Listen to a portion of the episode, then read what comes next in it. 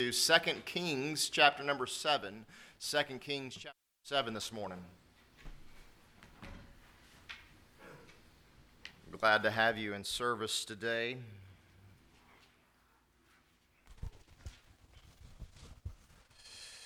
Second Kings chapter number 7 today. An unusual text that we're going to this morning, one that you might have never heard of before.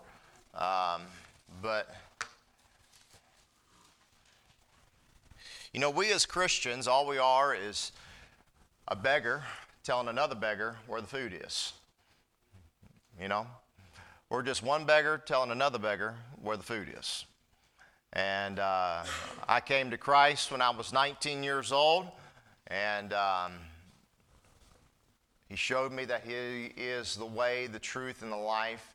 He saved me. And um, ever since then, Noah's probably I've not been as faithful as I should have been, but I've tried to take that same food, that same life that He gave me, and give it to others. And that's really the life and the purpose of a believer. That is why we've been left here, is to share the good news of Jesus Christ with others that are around us. Some of you have family that are not saved. You have coworkers that are not saved. You got friends that are not saved. And we need to be continually telling them the gospel. Not just telling them the gospel, but living out the gospel in front of them. Letting them see what it means to truly be a Christian. Let them see what it means to trust in Christ. 2 Kings chapter number 7 serves for us as an excellent illustration of that fact. 2 Kings chapter number 7 was not necessarily written, if you will, or recorded for us for the express purpose that the Great Commission might be given out, but it is so much of an illustration it is so closely tied to the things that Jesus said that it's undeniable that 2 Kings chapter number 7 serves for us today as a great springboard into the pool of evangelism. This is a monumentous illustration for all of us to see here today. That you've got some that you got some that had no food, some that were leprous and were about to die. And those they, that had no food found some food. And they thought to themselves, you know what? We're not doing a good job here. We need to tell the people that are hungry about the food we found. We need to tell them. Otherwise, we do not well this day we do not well this day. In 2 Kings chapter number 7, we find here in verses number 1 and 2 that the gospel is free. The gospel is free indeed. The gospel's free, but it's not cheap. Amen? It costs Jesus everything. But in 2 Kings chapter number 7, we find Elisha, the prophet. Elisha is the prophet after Elijah. You find Elijah in, in 1 Kings, you find Elisha mainly in 2 Kings. But Elisha is on the scene here, and he happens to be in town that day when the Syrians come to attack and lay a siege on the city. A siege is like uh, an army surrounds a city and shuts down all communication lines and shuts down all uh, ability to buy and sell, uh, shuts down the ability uh, to get food and produce. And all the people in Jerusalem were captured. And then Elisha said in verse number one, Hear ye the word of the Lord. Thus saith the Lord, Tomorrow about this time shall a measure of fine flour be sold for a shekel, and two measures of barley for a shekel in the gate of Samaria. He said, Doesn't mean much to me. Well, think about it this way is that in this time, is that a donkey's head was selling for 80 shekels of silver. I right? 80. Uh, who wants to eat donkey head, all right? All right, I'll have you over next week. I won't be eating. You can eat outside. So uh, nobody likes to eat donkey head. But these people were eating donkey heads. They were, there was only five horses left in the city. You say, why that? They'd eaten them all. All right? Listen, when you get hungry, you eat about anything. All right? Sadly enough, these people had gotten so wretched and such in a terrible condition that some of them were eating their own children, as prophesied by God. But nonetheless, the Bible says in 2 Kings chapter 7, verse 2, then a Lord whose hand the king leaned on, the king's advisor, answered the man of God and said, Behold, if the Lord would make the windows of heaven, might this thing be? That is an, that's an the windows of heaven, that's an allusion back to Noah's flood, actually, is what that is. It's an allusion whenever God brought, opened up the windows of heaven and it rained down and it flooded the whole entire earth. He's saying, if God were to open up the windows of heaven and flood down on us uh, wheat and barley, uh, I wouldn't believe it, basically. Uh, and he said, Behold, thou shalt see, Elisha did, with thine eyes tomorrow, but thou shalt not eat thereof. More about that later. Then we find in verse 3 and there were four leprous men at the entering in of the gate, and they said one to another, They have a conference. Some believe this is Gehazi, who was turned leprous, and his sons. I don't know. We're not giving that information, but just to throw it out at you. Nonetheless, they're four leprous men sitting outside the gate here. They're sitting there and they're talking with one another, and one of them makes a suggestion. He says, Why sit here until we die? That's the title of the message today. Why sit here until we die? That's a question we all need to be asking ourselves. You know, are we just going to sit in this church, sit, soak, and sour, as they say sometimes? You ever heard that before? Sit, soak, and sour. You know, it's sad. There was this uh, past week, there was a terrible tragedy in Bastrop County. You might have heard of it. There was three people that were running through the, a field chasing after a hunting dog, and one of them fell down into a cistern that had been there for 80, 90, 100 years, we don't know. And the cistern was full of water, but it was also full of stagnated water, and it was called hydrogen sulfide. And uh, within a matter of minutes, uh, sadly, we don't know why, but one person fell into the cistern, and then two people jumped in after him to save the man that had fallen down in there. Um, and they died also. They were choked by a gas called hydrogen sulfide. It's the same putrid odor that might come out of your septic tank, but it's not a septic tank, it's a cistern, stagnated water. Sit, soak, and sour. I believe it was A.W. Tozer, he wrote a good book. It was called Rut, Rot, or Revival. That's a good title. You don't you think so? Rut, Rot, or Revival.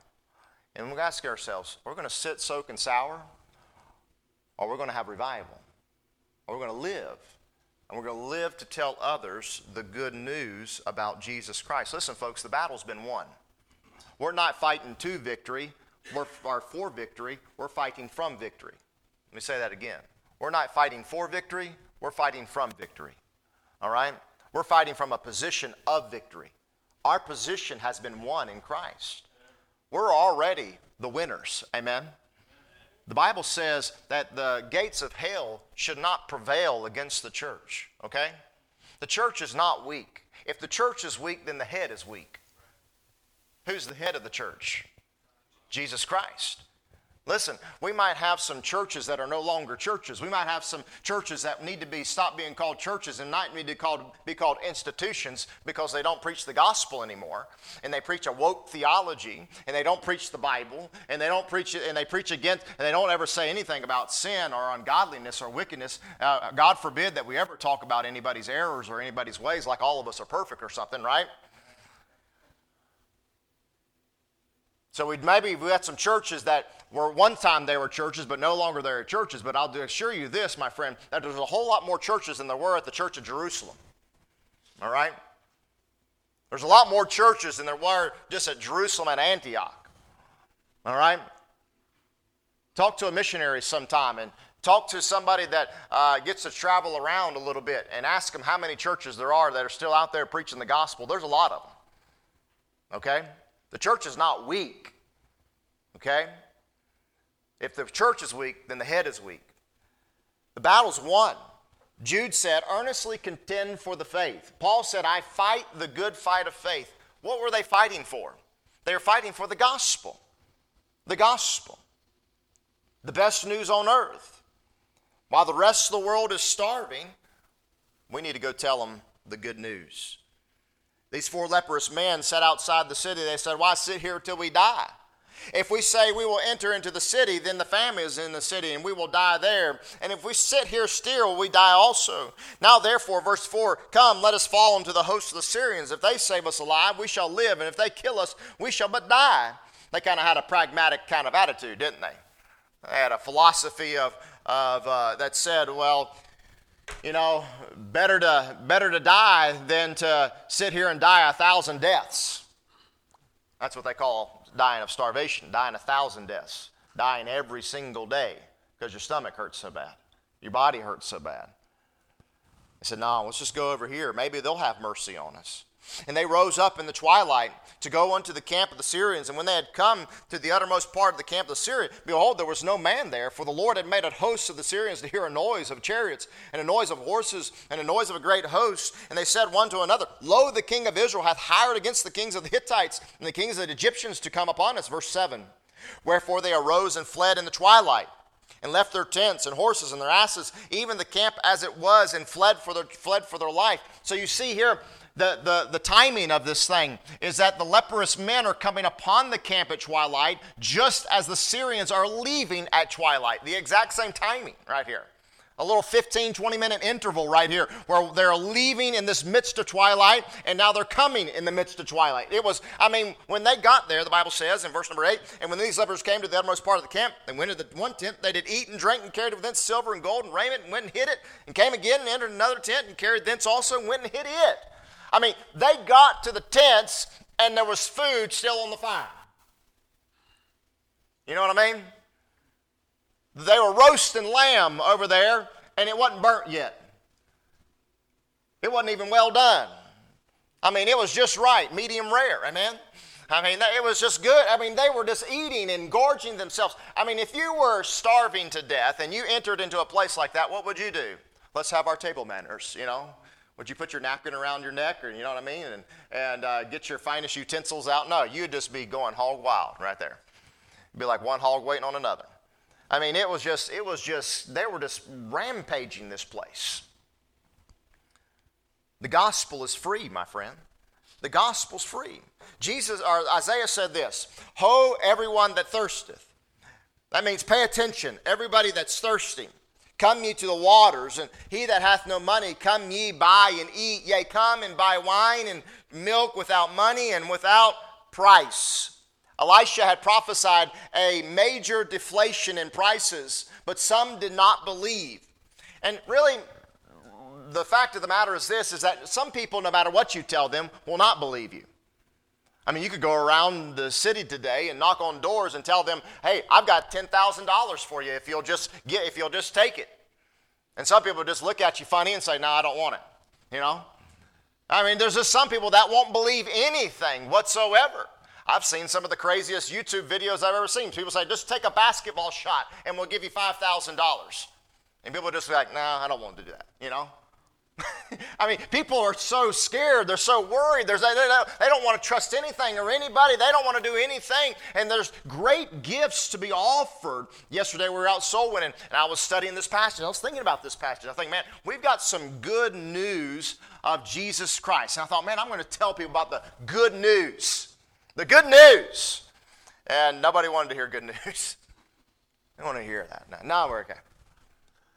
It was funny when we uh, was asking people if they were say if they believed if they were Christians, if they had ever trusted Christ, and people said, "Well, I'm a Catholic, or I'm a Methodist, or I'm a Baptist, or I'm a Lutheran." And Miles, at the end of the day, said, "That is funny. We met a Baptist, we met a Lutheran, we met a Methodist, and we met a Catholic, but we didn't meet any Christians." you ever thought about that? I, that came from the mouth of a ten-year-old, not me. Uh, uh, listen, folks, we've got good news we've got good news. So these men, they, they leave. and they are fed, and they kind of remind me of the prodigal son. Pragmatic, if you will. I'll go to my father, at least I can be a servant, the prodigal son said. Most people, when you think about it, when they get saved, when they do get the food of the gospel, the bread of life, the water of life, when they are doing that, most people do not have the purest of motives. Some people preach, or some people think, or some people sometimes get discouraged. They think, well, I don't know if I had pure motives when I trusted Christ. I don't know how pure I was, and how pure does my faith have to be to trust in Jesus? Do you know what Paul said whenever he was on the road to Damascus? He looked up at Jesus Christ and he said, Who art thou, Lord? think about that. Just think about that for a second. Who art thou, Lord? Thomas, whenever he believed, he didn't believe until he saw the prints in the hands and the prints in the, in the feet. He didn't believe until then. Listen, sometimes we question the purity of our faith, but Jesus said if you have the faith the size of the grain of a mustard seed, you could move mountains. These men were just looking for a bone and they got a banquet. That's like all of us when we get saved. Some of us just wanted a hand out and we got a hand up out of hell. Some of us were just looking for our marriages to be better, or for us to quit drinking and for us to maybe to get some fire insurance or to be delivered from some kind of thing. But the fact is this is that when you got saved, I mean you got a lot more than that. You got a lot more than that. And that's why any preaching that is out there that says, come to Jesus, he'll make your marriage better, listen, that falls short of the gospel. Because it's not just that it makes your marriage better. It's not that it's going to make you rich or that it's going to make you stop drinking. All those things might happen, okay? And I get, and if you'll follow Christ, yes, he will deliver you from some things. Praise God. But here's the thing is that the greatest gift of all is that you've got salvation and your sins have been forgiven and you're now a citizen of Jesus of, of, of heaven and you're a joint heir with Jesus Christ. The blood has washed us and has been made pure. Jesus is our banquet. Jesus is our feast. Jesus said, I am the bread of life. He that cometh to me shall never hunger, and he that believeth on me shall never thirst. All of us, before we got saved, are just like these lepers. We're starving, we're poor, we're beggars. All of us have nothing to give and everything to gain in Christ. And somehow we stumbled upon him. I mean, they just go out there and they just stumble upon this thing. I think back, and some of you can think back upon your salvation experience, and you can look back and say, you know what? I wasn't necessarily looking for him, but praise God, he was looking for me. And I can see how God aligned the things to put me here and to put me here and to put me here and to put this person in my place and put this person in my life. And, and, and He even used the bad things that I did for His good and for His glory. And He put these things and He ordered them all together and He aligned the stars, if you will, and so that I could be saved. That's God. That's the Lord. Who put it in, these, in the minds of these four lepers to go down to Syria and do these things? Who, who put it in their minds? It was God. That was the invention of the Lord. It was not their own invention. Paul was traveling on the road to Damascus to persecute Christians, and look what he ended up doing getting saved. He went to go kill Christians, and he ended up being one. I was at school in a Christian college thinking I was okay, I'm doing good, and then all of a sudden God had a message on hell that was right to me, and then I went to my room and I read a text from the scriptures, totally random, that I'd never even heard of before, and God spoke to my heart and He slew me right there.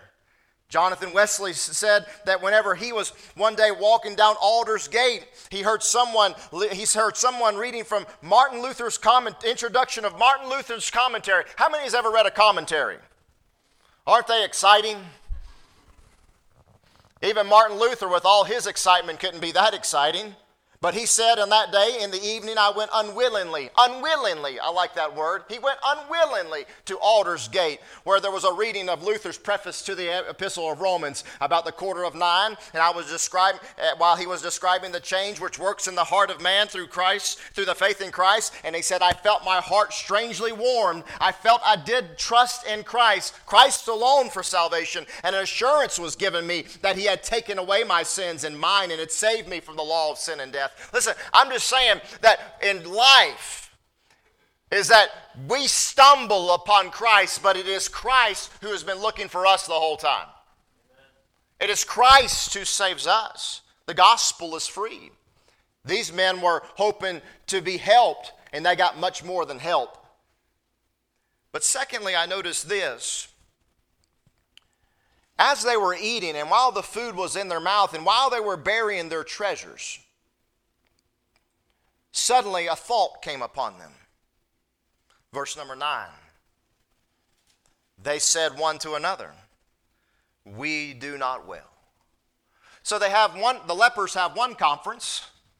They say, We got to go find some food or we're going to die. They have another conference after they get the food and they say, We're not doing what's right. There's a whole city over there that's starving to death. We've got all of this food here. Number one, we can't eat it all. Amen? Number two, what good is riches in gold and silver to a leper? He can't even go into the city to spend it. And number three, if we don't do something about this, if we don't tell them, in the morning time, when they do find out about it and they find out that we knew about this whole time, we're going to be in big trouble. Okay? So he said, We don't do well this day. Don't hide the gospel. The gospel is free. Don't hide the gospel. Don't cloak it. Take your Bibles over to Matthew chapter number 5 and verse number 13. They wanted others to share in this feast. Verse number 9, I'll read it as you're turning. If we tarry till the morning light, some mischief will come upon us. Now therefore come, that we may go and tell the king's household. So they came and called unto the port of the city, and they told them, saying, We came to the camp of the Syrians, and behold, there was no man there, neither voice of man, but horses tied and asses tied, and the tents were as they were. And he called the porters, and they told it to the king's house within. I wonder how many of us would ask ourselves this question today Are we sharing the good news with others? Why sit here till we die? Why sit here till we die? Why should we as a church sit here and die? Why should we not be self propagating, self supporting? Why should we not be telling others about the gospel of Jesus Christ? Listen, a church that does not share the gospel is a dead church. Is a dead church. And if it's not dead now, it'll be dead in 30 years.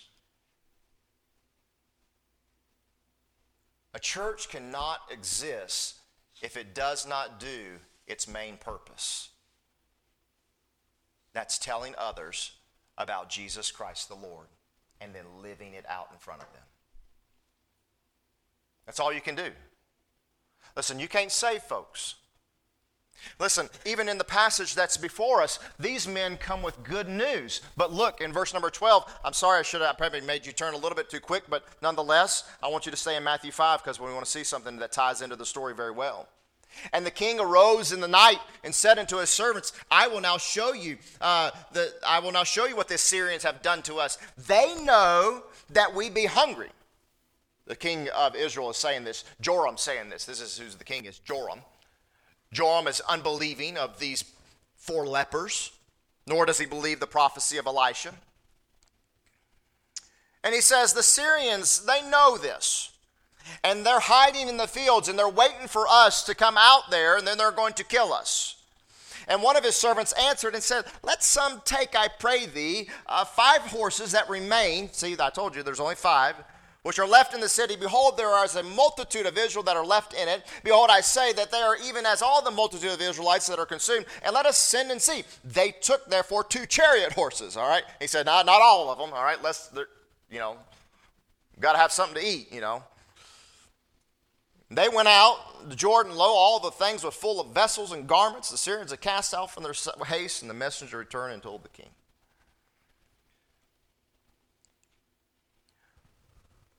You're going to tell folks the good news, and there's going to be a lot of folks that just don't believe the good news.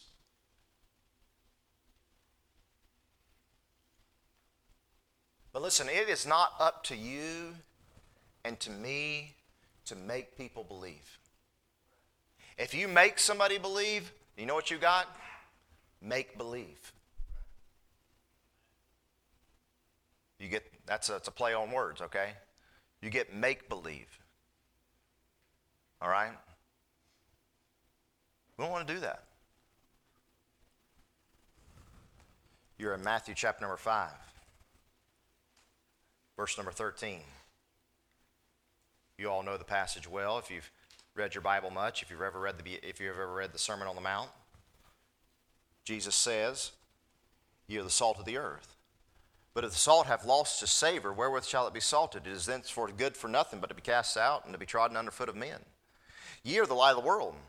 A city that is set on a hill cannot be hid. Neither do men light a candle and put it under a bushel, but on a what? Candlestick, that it might light and get, might, it might giveth light unto all that are in the house. Let your light so shine before men that they may see your good works and glorify your Father which is in heaven. Now, what were these men doing?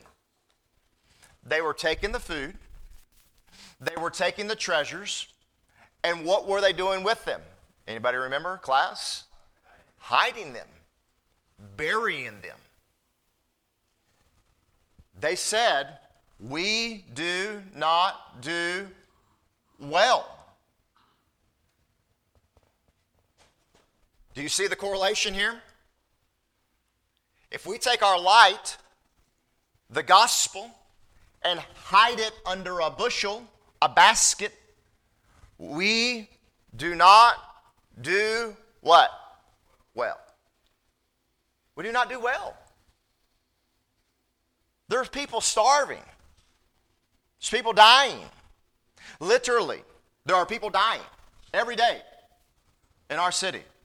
Every day, dying. Are we sharing with them the good news of Jesus Christ? Are we salt? Are we light? I love those words by Jesus Christ. He says, Ye are salt. Ye are light.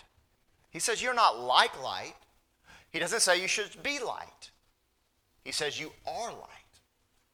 You are salt. We're here to preserve, we're here to give taste. We're here to get other people thirsty for the Word of God. You know what's going to get somebody thirsty for God? What's going to get somebody thirsty for God is that if you'll be salt to them and they see a difference in you, they see that you're not the guy that's cussing and screaming when something goes bad at work but you're the guy that's got a cool temper. You might even pray. You might even bow your head and pray. You're, you're, not the, you're, not the, you're not the gal that's gossiping and you know, talking bad about people behind their backs. No, you're, you're, you're, the, you're the lady that's merciful and kind and compassionate, even to people that are very irritating. And we know there's people out there that are very irritating, right? Bible says that you got to have forbearance. You know what forbearance means? Forbearance in the Greek means this. You ready? It means to put up with. There's just some people in life you've got to put up with. Aren't you glad God put up with you? I'm glad God's been putting up with me for a long time. They were taking the good stuff, hiding in the ground, while the city was dying. You and I are not fulfilling our purpose and mission in life if we're not taking the gospel to people. We are just one beggar telling another beggar where the food is. All right? We're no better. Listen, all the people in Jerusalem, even the lepers, were starving. Okay? Nobody's better than one another. The king was starving, everybody was hungry. Okay? None of us are any better on the sin chain. All right? There's nobody better on the sin chain. We're all have sinned and come short of the glory of God. Everybody. The wages of sin is death. But the gift of God is eternal life through Jesus Christ our Lord. We're all going to face that. People wonder as Christians sometimes, why can't I have a happy Christian life? It might be because you're not fulfilling your purpose. And your purpose is to tell others about Jesus Christ. We need to be sharing the good news. Are you holding on to it, storing it away, hiding it under a bushel?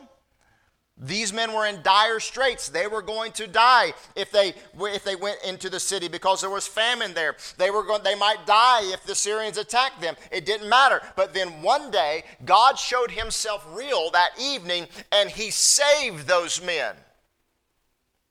And those men said, We need to tell others the good news. You and I are in the same condition. Maybe you were five or maybe you were 50. I don't know how old you were when you got saved. But the point being is this no matter if you're five or six or eight or 10 or 20 or 30 or 40 or 60 or 80, it doesn't matter. What matters is this we were all on our way to hell. We are all sentenced to death, every one of us. But Christ came by our way, like he did with the woman at the well, right? And he showed her the way of salvation. Did she have pure motives and intentions? Of course she did not. She did not have pure motives. But I tell you what, she did have. She had faith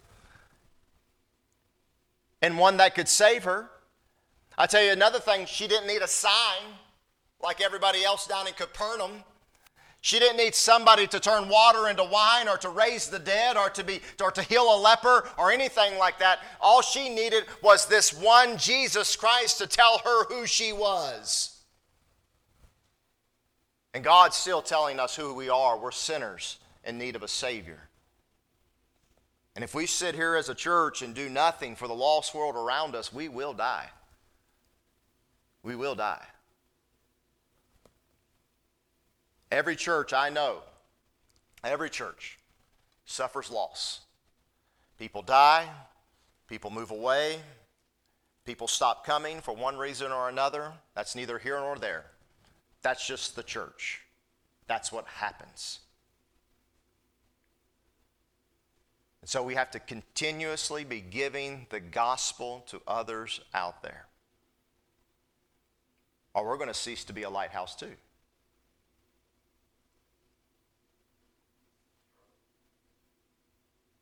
Will cease to be it. You can go up and down the eastern seaboard, and you can take lighthouse vacations. You can visit different lighthouses out there. I'm from North Carolina. I'm probably one of the best, one of the most pop, one of the most popular states of lighthouses.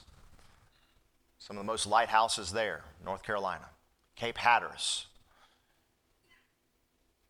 one of the most famous ones, that swirl around it right there, going up there. They have preserved that thing. That thing still runs. They even moved the thing. They took a bunch of Irish, what do they call that? It's Irish spring. And they soaked up bricks and they moved that thing 150 feet backwards just to keep the light going. Listen, it's not always easy to keep the light going. Okay? You go out with me sometime when it's 96 degrees and knock on 50 doors and everybody says, No, thank you, I don't need that. It's not easy. You witness to your neighbor, to your friend a hundred times over, and they say, No, thank you, I'm okay. You try to tell your mom about the gospel who you love dearly so much, and she won't listen to you. You try to tell your dad or your brother or your sister, or you write letters to them and you get no response. Listen, it's not easy all the time telling the gospel. I'm not telling you that. But I'm just saying that's our job. That's our priority. That is our purpose. That is our mission in life. Is to tell others about Jesus. Now, finally, let's notice this before we close in the last five minutes. Judgment does come to those that do not believe the gospel. This man that did not believe, they go through the whole scenario again about what happened and how it happened and the, the, the meal and everything like that. And then in verse 16, the Bible says, And the people went out and spoiled the tents of the Syrians, so that Elisha's prophecy came true. One of fine flour was sold for a shekel, and two measures of barley for a shekel, according to the word of the Lord.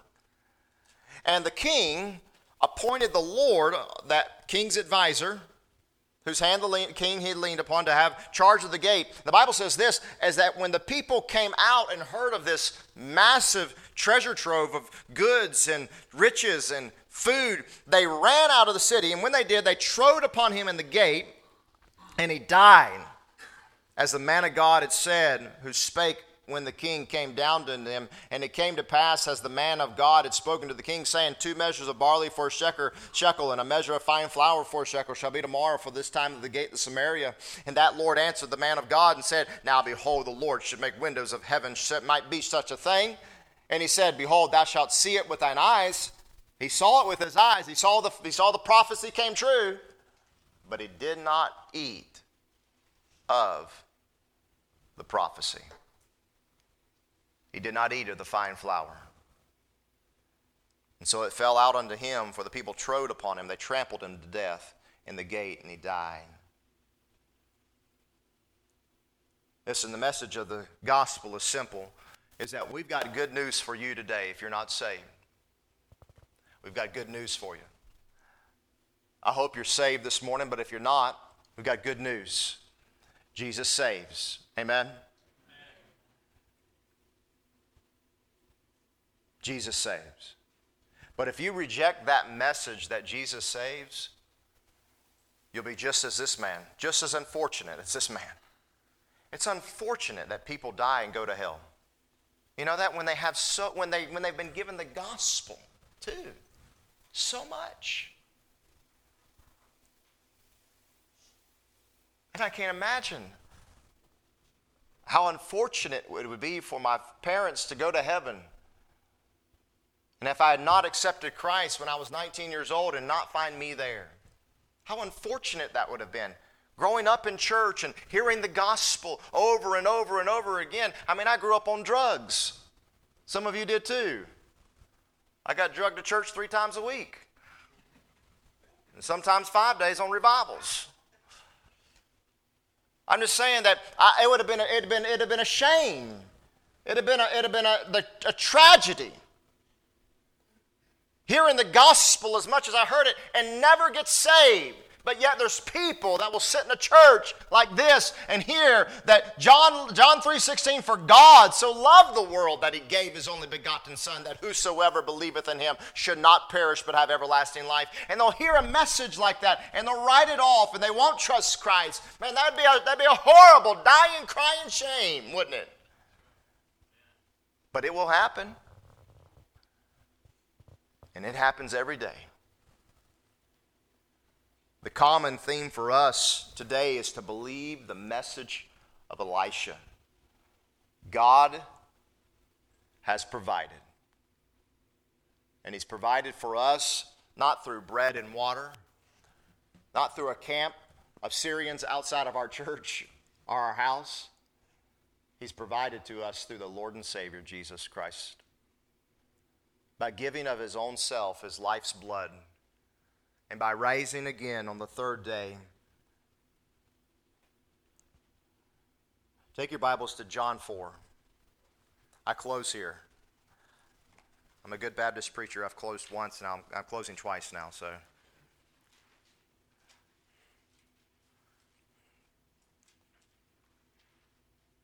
But I just want to read this last passage because I want it to solidify this message in our minds. Why sit here till we die? We do not do well if we do not get the gospel out. I mentioned the woman at the well with Jesus in John 4, and Jesus shared the gospel with her, and she got saved, and so did many others that day in Samaria. But while he was talking to this lady, he sent his disciples into the town to buy meat. And when they got back, they couldn't believe he was talking to this Samaritan woman. But instead of asking, because they, they kind of got the hint by now, I think that they don't want to ask Jesus too many questions because they get rebuked, you know? So they don't want to feel like they're dumb, so they're just like, okay, we won't talk about the thing, we'll just let it go on. But Jesus won't let it go. You know, that's the Lord. He won't let things go. He won't let it go. This has nothing to do with the message, but maybe your work, maybe some, somebody has hurt you or harmed you in your life, and you won't let it go. You need to let that thing go. Because listen, God won't let it go. God will see that it gets paid. He said in Deuteronomy, He says, I will repay the wicked to his face. I don't know who did, I don't know who needed that this morning. I was reading that this morning. I thought, you know what? It's a good message for us. When they got back, they said, Jesus, eat. Verse 31. Master, eat. Verse 32, John 4. But he said to them, I have meat to eat that you know not of. Scratched their heads. I said, Somebody else bring him something to eat? Somebody bring him some biscuits and gravy? I mean, what, what's going on here? Jesus saith unto them, He said, My meat is to do the will of him that sent me and to finish his work. Say not ye, there are four months, then cometh the harvest. Behold, I say unto you, lift up your eyes and look on the fields, for they are already white unto harvest. And he that reapeth receiveth wages and gathereth fruit unto eternal, unto life eternal, that both he that soweth and he that reapeth may rejoice together. Praise God for that. Amen. And herein is that saying true one soweth and another reapeth. I sent you to reap, wherein you bestow no labor. He is rebuking them to the core. He is telling them, He said, I sent you to reap. He said, I didn't send you into the town of Samaria to buy me some meat. I sent you into the town of Samaria to tell the Samaritans that the Savior of the world is waiting outside the town. That's why I sent you boys there. That's why I gave you the commission to go in there.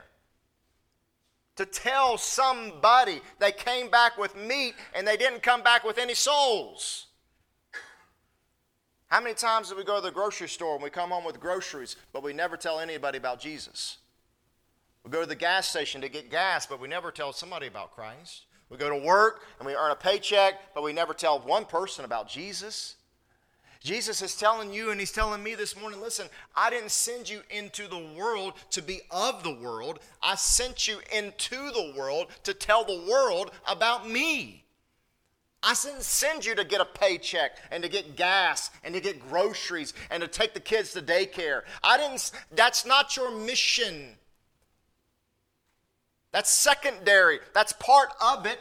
Amen. But I'm doing these things in order that you can tell others about Jesus Christ, about me, about Him, about Jesus. I have meat to eat that you know not of.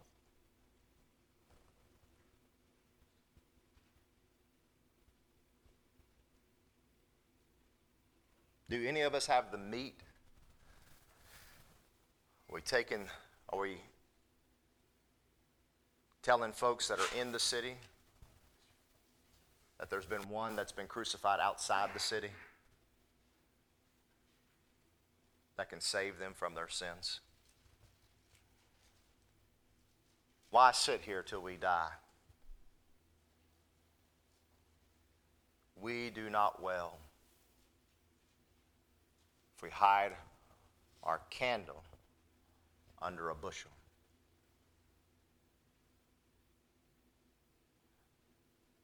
Let's all stand.